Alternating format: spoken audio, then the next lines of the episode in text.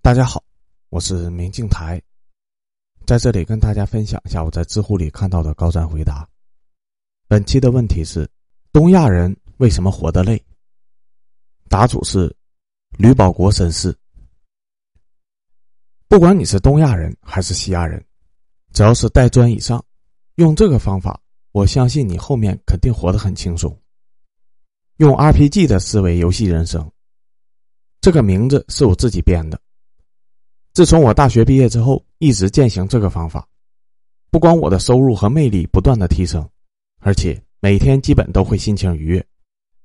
说一下流程：第一步，创建角色，跳出当下的自己，做一个掌控机器人的玩家。换句话说，你这副躯壳是你的角色，你可以随意的操控你的角色，你可以去健身、读书，用来加强角色的属性。第二步，接任务，做任务。身边的人，除了是关系亲密的人，都可以理解为是 NPC，是假人，是来帮助你完成人生任务的，不用畏惧他们。怎么让他们帮你完成任务？说一个营销原理：帮助别人和满足别人的需求是达成自己目的的手段，是手段。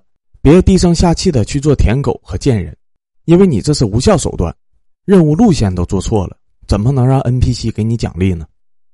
第三步，查攻略。为什么要查攻略呢？你不说我是主角吗？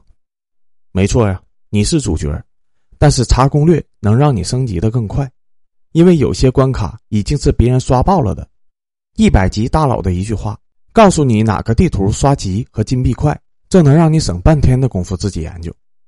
太阳底下没有新鲜事原则，你想到的别人早就想到并且实践了，模仿就好。第四步，完成任务领取奖励。比如说，你持续的写作，分享自己的创业经验，然后收获了一大批粉丝，他们最后会给你带来收益。再比如说，你辞职了，用半年的时间去旅游，去享受这个世界的美景，吃遍美食，那些可以给你带来快乐和幸福的东西，这就是你领取到的奖励。但是你是不断升级的，如果满级是一百级，你现在是五十级，让你穿二十级的装备，你肯定不会满足，打怪也打不过。那你就得做任务升级装备。回到人生，你会发现我说的什么等级都是可以变成你的年龄、阅历、家庭环境一些很复杂的参数。